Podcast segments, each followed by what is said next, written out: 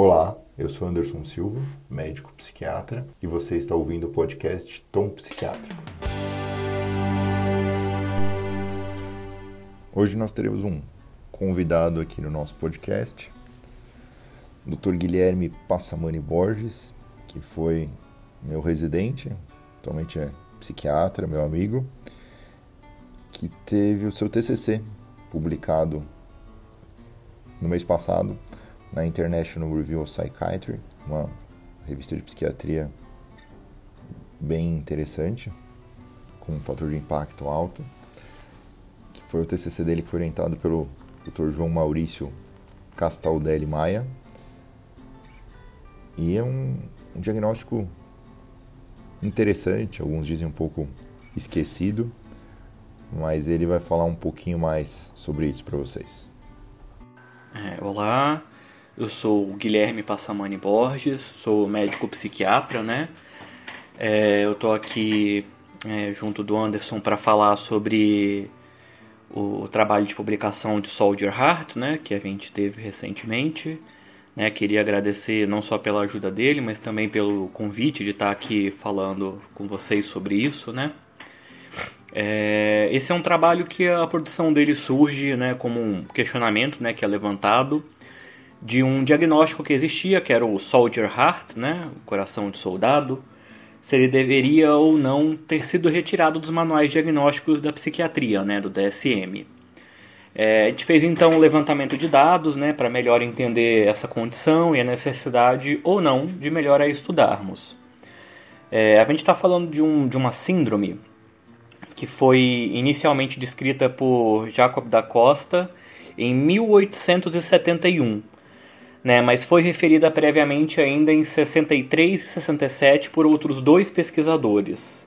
Né. Ela tem vários nomes ao longo da história, né, ela recebe várias nomenclaturas, né, a síndrome de Da Costa, né, que é do, do pesquisador que foi um dos primeiros a falar a respeito, neurastenia circulatória, neurose cardíaca, síndrome de esforço, doença cardiovascular funcional, neurastenia primária, astenia subaguda, coração irritável, que inclusive né, é o nome no, traba no trabalho que da Costa publicou inicialmente, e síndrome hiperventilatória. Né, os sintomas mais frequentemente descritos nessa síndrome né, são os que ocorrem devido a uma estimulação excessiva do sistema nervoso autonômico, né, com um foco na função cardiovascular. Daí vem o nome né, Soldier Heart é, gerando sintomas como palpitações, fadiga, falta de ar, nervosismo, dores no peito, tontura, né, desmaios, dores de cabeça, parestesias, uh, podendo gerar também fraquezas, tremores, né, insônia e também descrevem como tristeza como um possível sintoma. Né. Suas causas e tratamento foram pobremente discutidas, né? A gente está falando de um transtorno que foi descoberto há muito tempo atrás e que não teve um, né, um, uma grande relevância, um grande estudo né, ao longo do tempo, sendo abandonada inclusive no último manual diagnóstico, né, que é o DSM. Então acaba que a gente não tem muito o que falar, né, nem tanto sobre é, o diagnóstico em si e sobre seu tratamento ou prognóstico, principalmente. Né?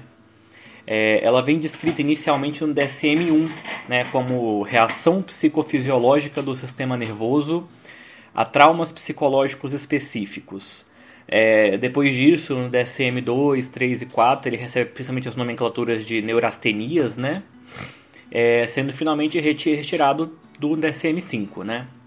A, a gente tentou avaliar esse transtorno de pontos, vários pontos de vista diferentes, né? E o que, que a gente acabou conseguindo né, a partir disso? A gente chegou a uma conclusão a partir da da sintomatologia e do desenvolvimento do que a gente conseguiu pesquisar, que a gente conseguiria colocar, né, abranger esse transtorno dentro do, do transtorno de estresse pós-traumático, né, como uma subvariante dele. É, porém, ela possui algumas especificidades né, que faz ela merecer uma atenção especial, na verdade. Né? Como o seu nome já diz, né, Soldier Heart, coração de soldado, é um transtorno que ele é visto essencialmente em militares, né, com uma apresentação específica na função cardiovascular.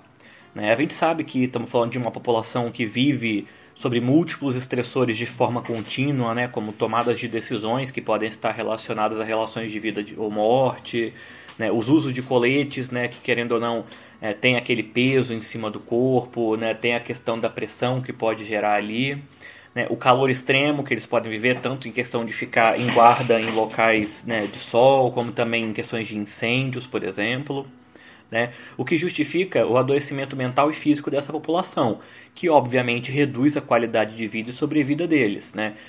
Além da alta taxa de comorbidades psiquiátricas, principalmente transtornos né, de ansiedade, de humor, estresse pós-traumático, uso de substâncias, né, uma redução da funcionalidade desse grupo, um aumento da taxa de afastamentos de aposentadorias, além dos problemas hemodinâmicos crônicos, né, né, com aumento do risco cardiovascular, né, que como a gente já sabe, né, o sistema cardiovascular e a parte psiquiátrica estão intimamente interligados, né, através de vias endócrinas e neuro, neurológicas, né, associados com uma carga alostática, né, um, um, desequilíbrio inflamatório que é gerado no organismo. Né.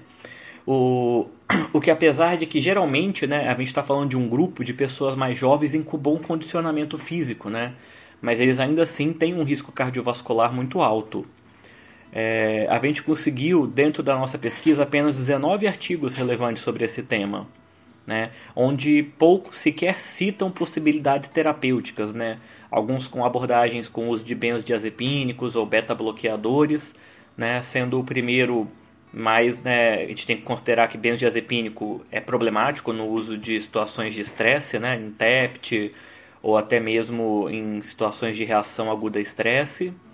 É, e que o segundo, né, o, os beta-bloqueadores não tratam a causa etiológica psiquiátrica.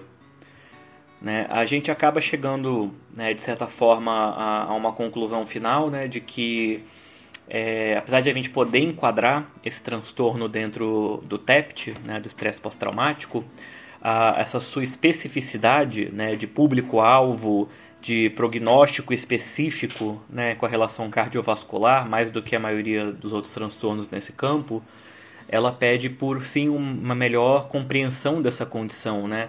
Devido à sua população atingida, que é uma população né, de, que tem uma certa. é um grupo grande, vamos dizer assim, e que vive sempre sob essas circunstâncias de estresse, de, né, de, de, de preocupação excessiva, que podem estar gerando esses transtornos. Então, né, seria o ideal a gente entender melhor esse transtorno, né? Saber é, realmente qual é a sua gravidade, né? Qual é o seu prognóstico de fato, que a gente sabe de forma muito superficial, né? Se existe algum tratamento específico para essa condição, né? Além de se considerarmos ele como um TEPT especificamente.